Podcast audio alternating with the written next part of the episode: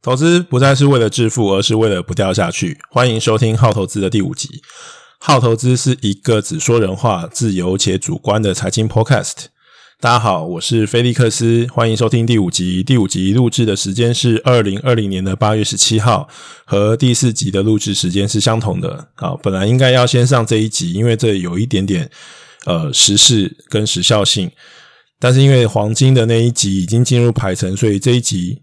呃，只能排到星期四上线，所以各位听到的时间应该会是在星期四。进入到第五集，也陆陆续续收到呃前面四集的一些呃朋友的意见、听众的反馈，然后非常感谢你们的意见。那我会尽量的把这个节目做得更好。我老婆也听了我前面几集的 Podcast，然后她的感觉就是我很像三藏在念经，就一直念、一直念、一直念、一直念。我说这靠，你什么都不懂，你这。我这个里面的内容是硬核干货，什么三藏念经。首先，我本来就不是一个脱口秀演员，也不是一个相声演员，所以搞笑本来就不是我的专长。呃，其次就是说，这个毕竟还是一个财经的 podcast，希望能够给大家更多这个呃有财经相关的干货或者是一些启发，然后甚至呃大家听完之后可以给我一些回馈，我们可以有一些更。呃，深入的讨论，对，所以我只能说，我可以尽量的比一般的那种很严肃的财经话题的 podcast 来的稍微轻松一点。但是，毕竟搞笑跟喜剧不是我的专业，所以，呃，我尽量能够做到让大家觉得这个呃，对财经的议题能够有更多的兴趣，或者是有个更多的视角。不过今天我们可能就不会进行太多呃道理的这个或者是这个理论上面的讨论。今天是因为有在过去这个礼拜发生了一些重要的事情，所以我希望能够讨论，这个比较像是我个人兴趣啦。主要要讨论的这个呃公司呢叫做 Epic Game，我们可以先我先读一下，就是说过去这一个礼拜它发生了一连串新闻，它的新闻标题。首先，第一个是苹果下架了一个知名游戏叫 f o r n i t e 然后 Google 跟进，所以这个游戏的开发商 Epic Game 提告反击。然后另外一个新闻是，呃，Facebook 啊声称苹果对于 Facebook 付费活动收取费用的做法损害了呃小企业的利益。再来就是呃 Hashtag Free f o r n i t e 反抗苹果 Google 霸权的手游革命。那最后一个新闻是，Epic 祭出首日限免，呃，全军破敌，就是 Total War 新作，一天吸引了呃七百五十万个玩家下载。那这些这个呃新闻标题呢，其实看似是不同的事件，但其实它背后是有一连串的关联。那这一连串的关联，就是我们今天想要呃讨论的这个主题。啊，为什么要讨论这个主题？我是觉得它背后。隐藏的这个含义跟意义跟未来的发展，可能会影响一整个产业的面貌。那这个是我觉得真正重要的新闻。当然，就是在新闻的热点上，大家可能在这几个礼拜更想要去讨论的是腾讯啊、微信啊、抖音，然后甚至呃台积电这些公司。可是因为这些公司真的新闻太多人评论了。那我反而觉得我会更关注一些，呃，在台湾也好，或者是一般的人不是那么重视的新闻，因为像刚刚讲到这些新闻，其实在财经的新闻里面的版面是非常的小，可是如果你去看电玩产业的这个新闻版面，它其实是非常的大，所以这是我们今天想要呃讨论的这个呃重点，就是有关于 Epic Game 跟苹果之间的战争。按照前面的惯例呢。在一开始的时候，还是要先讲一下免责声明，就是呃，今天节目里面讨论的所有东西都不构成呃我对各位的投资建议，呃，所有的这个资讯只代表我自己的个人观点。那第二点，当然就是呃，之前有提到的，我在做任何分析的时候，我是以一个分析师的视角，但我并没有呃一个平台或者是资源，所以我完全是呃有公开的资讯。来去做判断，所以在某一些呃数据上面，如果的引用如果有呃偏差的话，请各位跟我呃反映，或者是多多包涵。而且最后就是说，今天要介绍这家公司，其实它是一家私人公司，所以所有的这个数字呢，我只能够从这个呃报章杂志或者是这个呃网络上面去做搜寻，所以在这个数字上面，我只能力求精准。但是实际上的这个数字呢，公司其实很多数字都没有对外呃公布，所以其实是非常难去取得相关的一些资料，所以希望希望大家明白，在讲这个呃 A P Game 跟苹果的这个战争之前，好，这个首先当然是必须要先呃介绍一下这家公司。A.P. Game 呢是一家游戏公司，它主要的主体业务分为三块啊，第一块是游戏，它过去有一些呃。比较知名的游戏，比如说像是战争机器《（Gear of War》等等，但是现在呢，我相信它的呃主要的游戏只有一个，就是《Fortnite》，呃，又称之为这个《堡垒之夜》跟《要塞英雄》，就大陆叫《堡垒之夜》，然后繁体中文是叫《要塞英雄》。那这我相信这一个游戏应该就是已经是它游戏基本上是游戏业务的主体了。那剩下另外两个业务呢？一个是呃一个游戏的这个呃平台，那包括支付平台跟呃游戏，你可以在这个平台上买到一些游戏，这个叫做 Epic Game Store。呃，第三个业务就是它有一个呃虚拟的这个呃三 D 设计引擎，叫做 Unreal。但是我想这两个的比重应该都加起来可能。低于二十 percent，所以也就是说，光是这个《Fortnite》这个游戏呢，应该是呃这家公司目前我自己个人认为，大概就是在七成到八成的营收都来自于这个这个游戏。那这个游戏哦，就是我们俗称的这个吃鸡的游戏。那它的呃，如果不对于这游戏不熟悉的话，它的玩法很简单，就是。呃，一开始会把你丢到一个地图上，然后这个地图上可能会有一个固定的这个人数，比如说一百人，然后最后呢，它这个地图的这个范围会不断的不断的缩小，那这可能一百人或是这固定人数就是在这个呃地图上面去互相的去做厮杀，所以这也称之为大逃杀游戏。那最后的这个赢家就是最后剩下来的那个队伍或是最那个人。那我们就称这个呃，最后的赢家是吃鸡。这个吃鸡游戏它的由来是来自于呃，PUBG，就是呃，这中文应该是绝地求生吧。就是它也是一个吃鸡游戏的这个类型。那是因为它在推出的时间比较早，然后最后这个赢家他会呃得到一个就是恭贺词，就是 Winner Winner Chicken Dinner。然后在中文的翻译是大吉大利，今晚吃鸡。所以吃鸡其实就是呃这个大逃杀游戏最后残存下来这一个赢家的一个一个一个荣耀。所以最后其实就是大家就泛指这种大逃杀游戏叫做呃吃鸡游戏。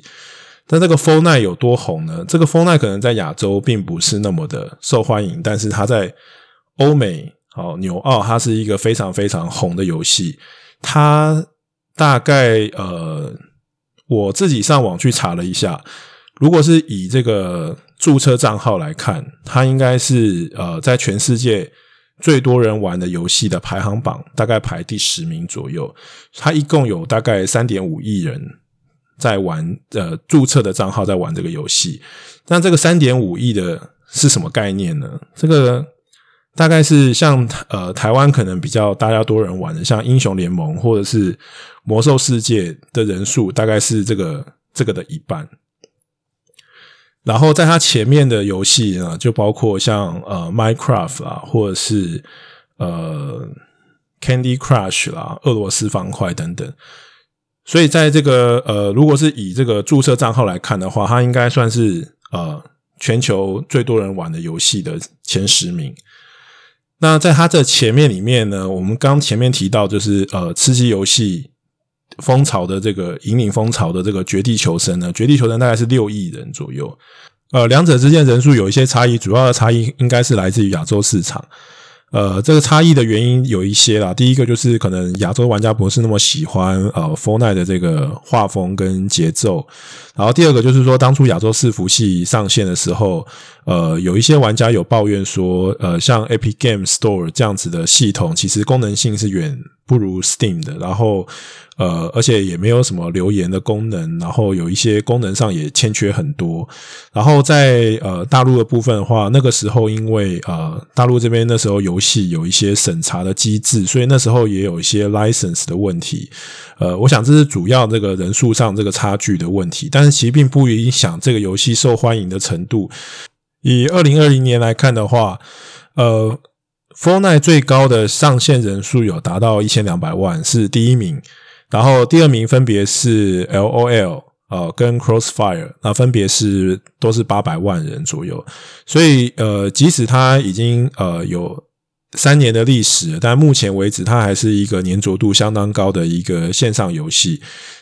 Fortnite 会那么受到呃欧美玩家的欢迎，除了它本身游戏是免费的之外。呃，游戏本身的模式，更重要的是，其实它其实有一直不断的在呃增加新的元素在这个游戏里面。更重要是，它做了非常多的交交叉行销。呃，因为它在这个 Fortnite 这个游戏里面，它也办了一些呃演唱会，包括 Travis Scott 的演唱会、电音 DJ Marshmello，然后日本的米津玄师都有在这里面办过他们的演唱会。然后在服装的部分。呃，它其实是有跟啊、像复仇者联盟或是星际大战做交叉的行销，就是我们可以在这个游戏里面买到呃这些限定的这些服装，然后在这进面在里面进行游戏。那我觉得更重要的是，它其实呃，Fortnite 最大的这个好处是，很多线上游戏其实呃，最后它会沦为一个就是财力的比较，因为。呃，很多的玩家他氪金之后，他可以提升他的能力跟装备，但是这个游戏其实是无法借由呃你氪金程度的多少，就是你你付费的程度多少而提升你的能力。就每一个人在里面的这个能力值，呃，不管你付了多少钱都是一样的。好，总之呃。简单讲 f o r n i t 就是一个呃很受欢迎的游戏，然后在欧美也是一个现象级的游戏。呃，举个例子来说，在 Forn 里面最有名的人呃玩家应该就是忍者。忍者一开始呢，他是在一个非常知名的这个游戏直播平台叫做 Twitch。他在 Twitch 这个平台上面的 follower 大概有呃一千四百多万人，接近一千五百万是呃。就是最多 follower 的这个直播主，他那时候光是直播的收入就超过了呃五十万美元一个月。所以后来在后期，其实还发生了一个事情，就是呃那时候 Microsoft 也想弄一个自己的直播平台，叫做 Mixer，所以后来就花了重金把忍者签过去。呃，当然事后没有人知道这个签约金是多少，但是根据呃报道来说，呃，这个签约金可能是在两千万到三千万美金之间。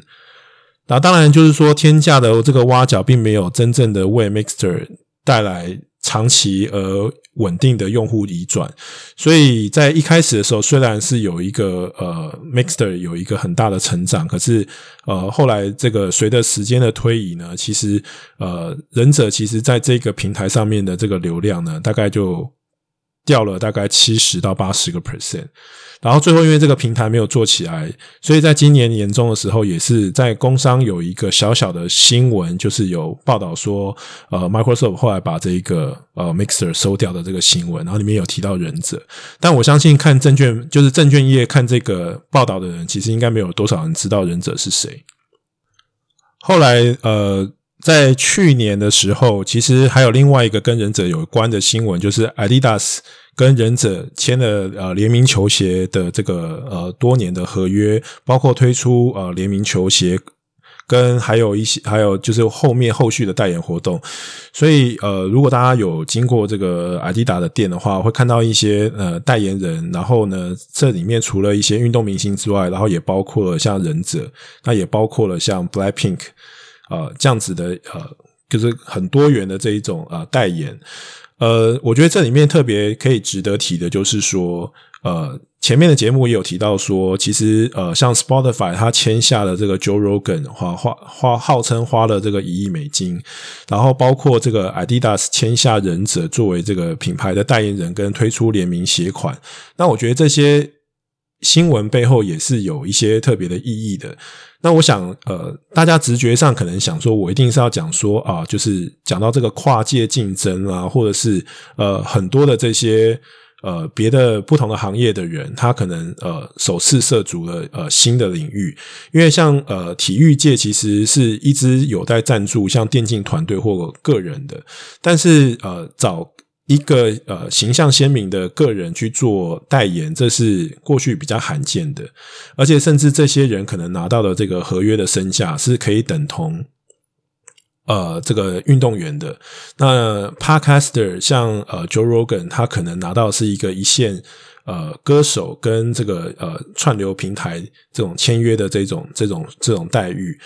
呃，所以大家可能会觉得这个结论可能是跨界竞争，但我个人认为，就是其实谁有流量，广告主去找这样子的流量，希望能够呃形成一个新的这种这种流量的这种效应，我觉得这个是。非常正常的事情，所以无所谓说，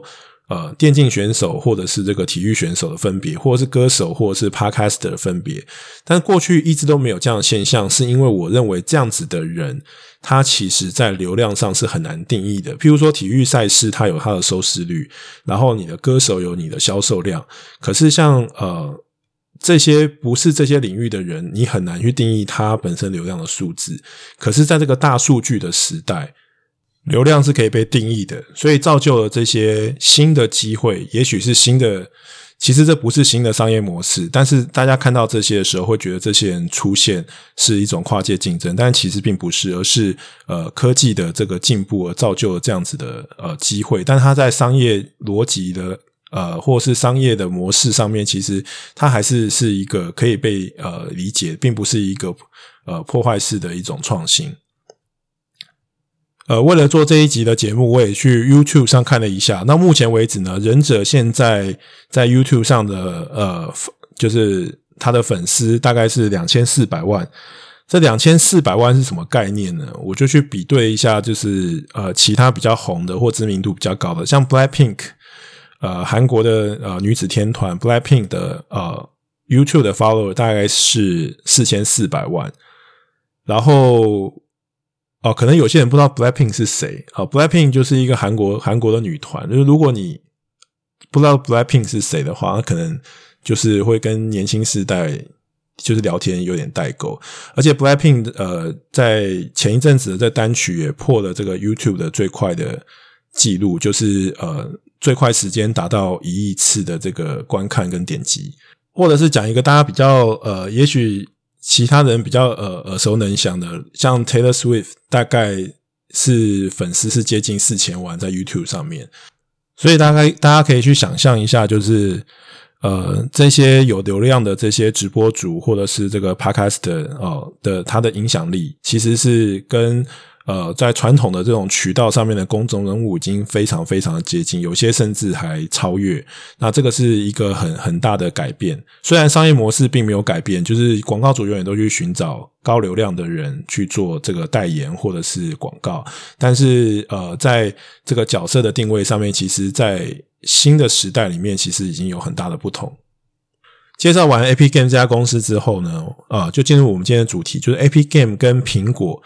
呃，究竟在吵什么？然后 a p i Game 背后的真正目的是什么？我们应该如何如何看待这件事情？呃，首先，这件事情的缘由呢，是苹果在他自己的 App Store 全面下架了 f o r n i t e 这个游戏。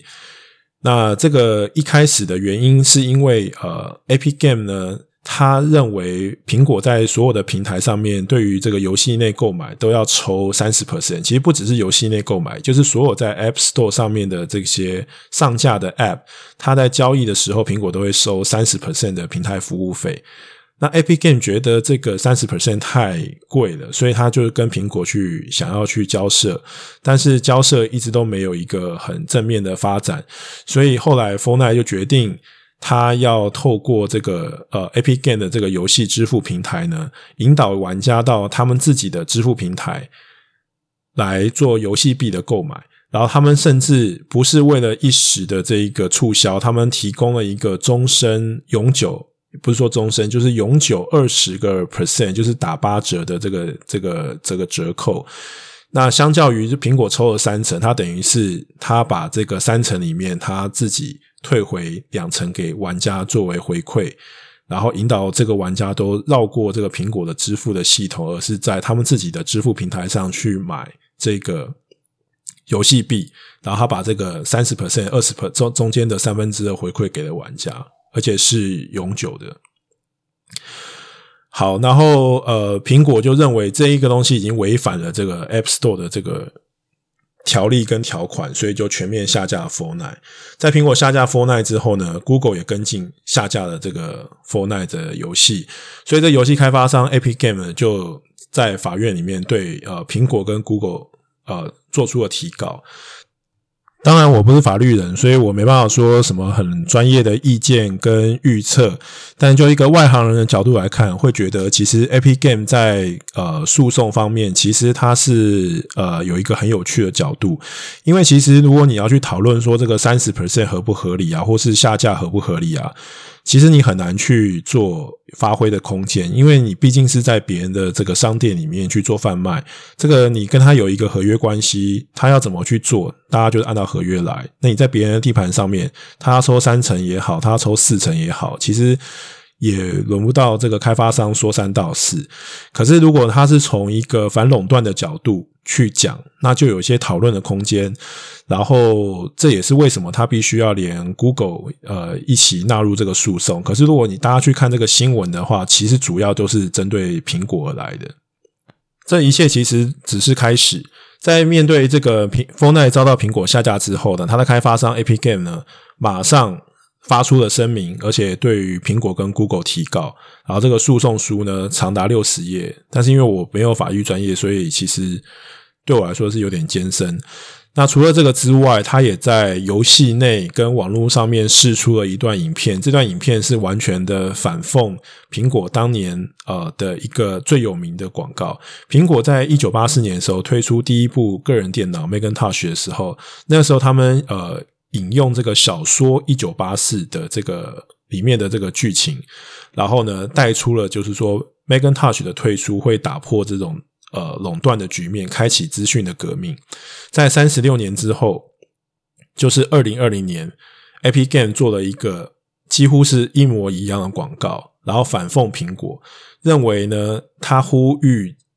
跟呼召所有的 f o r n i t e 的玩家跟 Epic Games 的支持者一起加入这一个反垄断的这个革命之中，然后最后是 Hashtag Free f o r n i t e。在这个动画的释出的隔两天呢，Facebook 也加入了战区。这个 Facebook 呢声称苹果向 Facebook 的付费活动收取费用的方法损害了这个小企业的利益，因为 Facebook 在他自己的这个 Facebook 里面提。推出了这个 Facebook Pay 的呃一个功能，但是因为这个功能呢，如果你是在 iOS 的系统里面的话，苹果还会再抽三十个 percent 的这个呃费用，所以对于很多的这个小企业来讲，等于是它的营收一下就少了百分之三十，所以这是一个呃非常大的数字，因为你可以想象，这个不是这个三十 percent 其实不是呃你的获利的三十 percent，是呃营收的三十 percent。所以相当于就是，其实你的毛利率就是少了三成，三成的毛利率，因为很多的小企业其实甚至它的毛利率可能都不到三成，所以三这个三十 percent 对于很多的小企业来讲是非常伤的。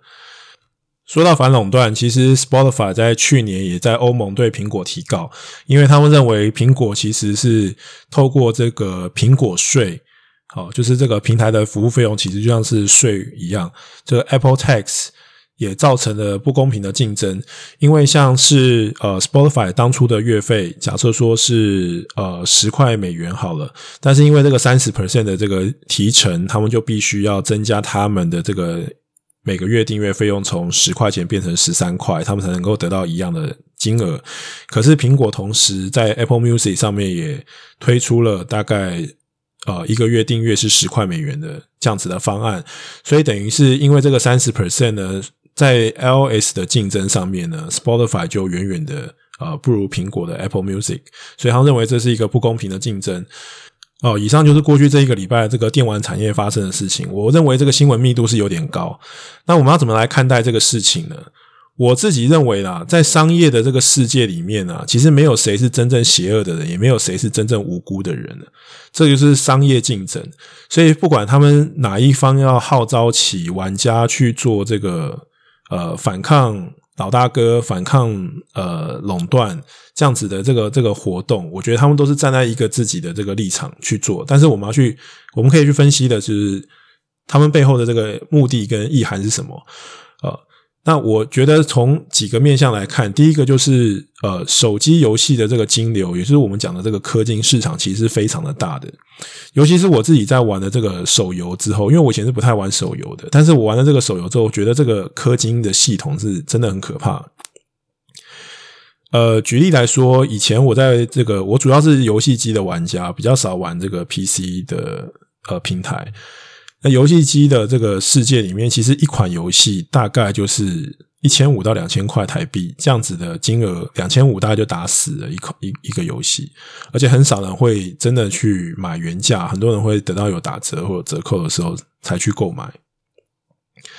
但是在这个手机游戏的这个世界里面，像我呃这一年常常玩的这个英雄气泡。我就发现，其实我可能一整年下来，我光氪金的金额不是买一个游戏，是可以买好几台主机了。所以这样的金额其实是很很可怕的，而且这些金额你氪下去只是为了抽卡，可也就是说，其实你你花了这些钱，你还不一定真的能够得到你想要的那个角色。对，所以很难想象，就是说我们过去可能花个一两千块买一个游戏，然后可以玩很久，然后现在这个。你要花个两三千块、三四千块，你才能去抽一个角色，然后你还不一定能够抽到这个角色，所以那个手机游戏的金流是非常的大，也因此呢，这个手机游戏的金流肯定是科技龙头的这个兵家必争之地。那第二个我们可以分析的角度就是，这个事件其实对于 Epic Game 跟苹果之间的影响到底是什么？前面有讲到，就是 App Game 其实是一个私人公司，所以很多的资料我没办法得到确切的资料。但是就估计来看的话，我认为手机的玩家跟手机相关的收入应该是 f o r n i t e 的营收的三分之一左右。那这个十 percent 的差异的话，就是营收的三个 percent。这个十 percent 是因为苹果抽三十 percent 嘛？那如果是你到他自己的这个呃。金流支付的金流的话，他自己是给你呃二十个 percent 的这个呃终身折扣，所以这个差异是十 percent。那这个十 percent 呢，相当于三个 percent 的营收。那因为这个十 percent 基本上就是纯粹的呃获利，所以我可以想说，其实对于毛利的影响应该是这三 percent 的倍数，但我相信应该也就是大概在个位数左右，可能也许是七个八 percent 这样子的毛利的影响。也就是说，对于 Epic Game 来讲，这个。输跟赢可能就是在个位数的一个影响。那对于苹果的影响呢？苹果其实还是百分之八十到八十五 percent 都是在硬体的收入。那软体的收入这几年其实是一直增长。到根据最新的数字的话，这个呃服务相关的这个业务其实已经接近了二十 percent 了。那这个 App Store 的话，应该是占一半，因为这个服务里面它还包括了 iCloud 跟 Apple Music。App Store 大概是差不多占一半左右，一半左右的话就是十个 percent，我们就算整数好，就十个 percent。所以如果说它其实在最后对所有这些厂商去做降价的话，那可能影响的这个获利也是大概在三个 percent 左右。当然，就是说这个呃服务的部分的毛利率虽然是远高于这个硬体，但我相信对于这个。苹果来说，其实最后获利跟营收的这个影响数，应该也都是在个位数左右。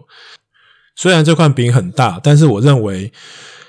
，Epic Game 去花了这么大力气跟苹果做这样子的官司，其实背后有一个更大的目的是跟呃 PC 的这个游戏平台 Steam 去做竞争。好，怎么说呢？就是说在 PC 的这个游戏平台里面呢，呃，最大的这个龙头是 Steam。那 a p Game 是一个后进者，但是以现在呢这两个平台的呃注册账号人数来讲，应该是相当的，就是两个平台其实大概都是在一亿人这样子的一个呃水平。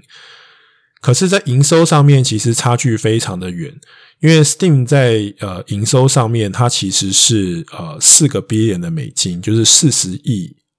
的美金。可是呃 Epic Games Store 呢？大概只有它的十五个 percent，大概也就是六七亿美金左右。所以这两个的这个虽然说注册账号的这个人数是相当的，但是在营收上面差距非常的大。这个差距当然是有。呃，很多的原因，包括 Steam 的功能啊，然后 Steam 本来就是有一个先进者的这个优势，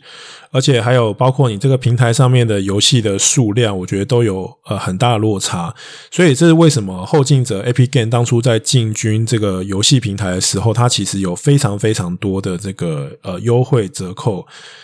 所以，你如果看最近这两天新闻，包括像 A P Game，它有一个首日限免，就是第一天下载是不用钱的。这个 Total War 一天就吸引了这个。呃，七百五十万的玩家就可以知道说，为什么这个 Epic Game 虽然这个 revenue 差那么多，可是它其实注册账号能够在呃短期之内有这么快成长，基本上是跟 Steam 差不多。那主要的原因还是来于来自于它提供了非常多的这个免费游戏，让很多人就是跳槽到这个平台，甚至说呃很多的这个平台都是跟 App Store 一样，就是平台本身会抽三十 percent 的这个提成。但是，呃，Epic Game 如果你是在这里上架游戏的话，它只会抽十二个 percent，也就是说，这样子的游戏开发商可以拿到大概八十八个 percent 的营收。也就是因为这样子的落差跟差距，所以如果说 Epic Game 真的要去跟 Steam 做竞争，想要弯道超车的话，最快最直接的方式就是能够在手机游戏的金流市场里面占据着比较大的市场份额。我认为这是一个呃真正 Epic Game 的背后的目的。毕竟手机市场比 PC 市场大得多，PC 一年的出货量大概就两亿台左右，那手机的话是这个数字的七倍。即便是手机的玩家，可能呃他在玩游戏的这个比重没有 PC 的那么的高，或者是他花的金额没有 PC 的呃玩家那么的多，可是，在整体的这个量是远远是 PC 的倍数之下，它是一个很可观的一个市场。所以，我认为呢，Epic Game 真正最后想要做的这个目的，还是着眼于它跟 Steam 之间的这个竞争。但苹果是它能够克服在手机市场的这个游戏金流的一个很大很大的一个阻碍。那第三个面向呢，就是呃，当然就是这个官司的本身跟他的盟友，他的盟友刚好提到，就是说呃，像去年 Spotify 也对苹果提告，然后呃，Facebook 也站在这个 Epic Game 这边，然后还有一些小的这些 developer，我认为他在某种程度上面，他其实形成了一个复仇者联盟，希望能够跟这个苹果叫板。这些公司的着眼点呢，其实不是只有在呃垄断的这样子的行为，还有包括公平性。因为苹果在 App Store 的抽成是三成，可是根据很多呃流出来的文件显示，跟国会的记录显示，就是。苹果对于某一些公司或某一些商店，其实的抽成是低于三十 percent 的。呃，比如说当初苹呃 Amazon 在苹果这边上架它的 Prime 商店的时候，其实苹果对它的抽成就是低于呃二十 percent。所以这个苹果的标准是什么？其实没有人知道。当然，大家有稍微归纳一下它的方向，就是苹果其实对于电玩产业的这个金流是收得特别紧的，还有线上的这个虚拟交易，也就是说线上课程、线上金流。可是如果是线上转线下有实体交付的这些交易呢，苹果的呃抽成就会比较放松。所以这个公平性是被很多这个游戏开发商或者是这个 App 的开发商所质疑的。那相对的说，Google 的话，它也是在这个官司的一部分。可是，大家对于 Google 的这个指控，呃，我看了一下这个市场的评论，是认为比较不容易成立的。因为跟 iOS 不一样，Google 在 Android 的系统，它是可以允许第三方的这个 Android 的市集产生的。也就是说，其实呃，Epic Game 也好，或是其他游戏开发商，它可以从第三方的这游戏市集去上架它的东西。那现 Google 只能针对这个 Play Store 的部分去做出它所要做的这个相对应的行动，也就是说，这个游戏的玩家他是跟开发商他是有呃另外一个选择的。可是苹果的 App Store 其实是一个独占的，也就是说，在 iOS 的系统里面，它只允许你从 App Store 里面去下载。这也是为什么，其实呃，今年七月底的时候，Telegram 其实也跟这个欧盟告状，希望欧盟可以要求苹果允许呃使用者可以从 App Store 以外的方式去下载 iOS 的程式。前面讲了这么多，先来讲一下我的看法。首先，这些事情看起来是呃有点随机、独立的事件，也许是独立的诉讼跟官司，但它其实背后串联起来是一个。呃，新的一个趋势的酝酿，现在目前看起来，它只是一个呃开发商的一个反抗行动。那它会不会真为真的成为一个呃决定性的革命呢？呃，我不是法律人，我没办法讲出很专业的意见跟预测。那我们只能够呃静下心来，这个等候这个事情的这个发展。但我认为这是一个非常值得关注的事情。那第二个就是，我认为商业的世界里面没有真正天真的人，也没有真正无辜的人，更没有真正邪恶的人。所有的人呢，都是为了自己的利益在做那个抗争。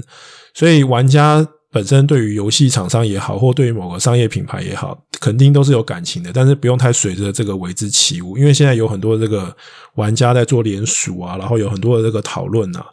但我觉得站在这个投资的角度来讲，就是。平常心的看待，因为没有真正的哪一方是邪恶的，或是呃无辜的。第三个要聊一下这个 a p g a n 的这个股权结构。那在这一点，我就个人是很佩服腾讯，因为在二零一二年的时候，腾讯就呃买了这个 a p g a n 大概四成的股权。这个四成的股权，那那个时候他是花了三亿美金买的。以今天 Epic Game 的估值大概是一百七十亿美金来看的话，这个三亿美金其实的投资已经增长了二十倍，在八年之内。所以这个眼光是非常的独到跟精准。我自己当初开始玩 Fortnite 的时候，就觉得这游戏会红，所以我的第一个反射动作当然就去找这个 Epic Game。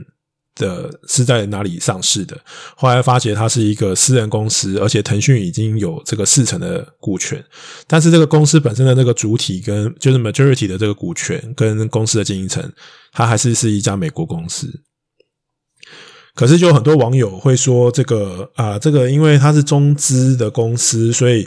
呃，它对于这个苹果的这个身世，是因为这个中美之间的这些呃问题所以造成的。我自己个人认为，这都太过于泛政治化。就是我们作为投资者，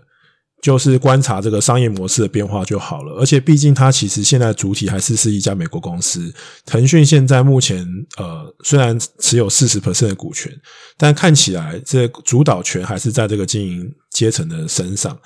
所以，我觉得就不用把太多政治性的这个意见带入到这个投资跟呃商业的这个判断里面。最后一个就是呃。A p g a m e 在苹果下架了 Fortnite 之后，能够在这么快的时间之内提出诉讼，并且释出这个一九八四仿一九八四的这一个呃 Fortnite 的这个广告，号召所有的玩家反抗，然后又有这么多呃就是 App 的开发商支持，我认为这些动作绝对是事先规划好的，绝对不可能是一夕之间就完成的。表面上现在看起来，当然大家共同的敌人是苹果。但是我觉得更长远的，其实 Epic Game 最后目标还是在于着眼于他自己跟 Steam 这个平台游戏平台的竞争。我认为那个是 Epic Game 能够在这个呃竞争之中，是不是能够呃弯道超车的一个很重要的关键。以上就是我今天想要跟大家分享的内容，就是站在我的视角去透视这一连串事件背后的关联，还有 Epic Game 在做这些诉讼背后真正的意涵跟目的，导致当然这是我个人观点，是从我个人的视角出发。当然我知道 Epic Game 它其实是一个呃未上市的公司，所以不见得就是对大家投资有一定。呃，肉眼可见或很明显的帮助，但是其实呃，相较于那些总是占据报纸头版的那些公司，其实大部分的资讯都已经被所有的人所知道了。反而是很多时候，呃，即将发生的事情或者是一些重大趋势，它隐藏在一些未上市的公司之中。那我觉得这是一个很有趣的新闻。那本周其实很密集的出现，它形成了酝酿的一个可能未来会成为一个趋势的契机。所以我希望能够跟大家分享，呃，这个礼拜我针对这个产业的观察。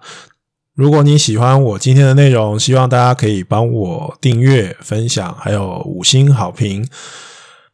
如果你对投资上面有任何想要呃发问的问题，也希望你能够留言给我，留言在 Apple Podcast 的留言区，或者是可以到 Facebook 搜寻好投资的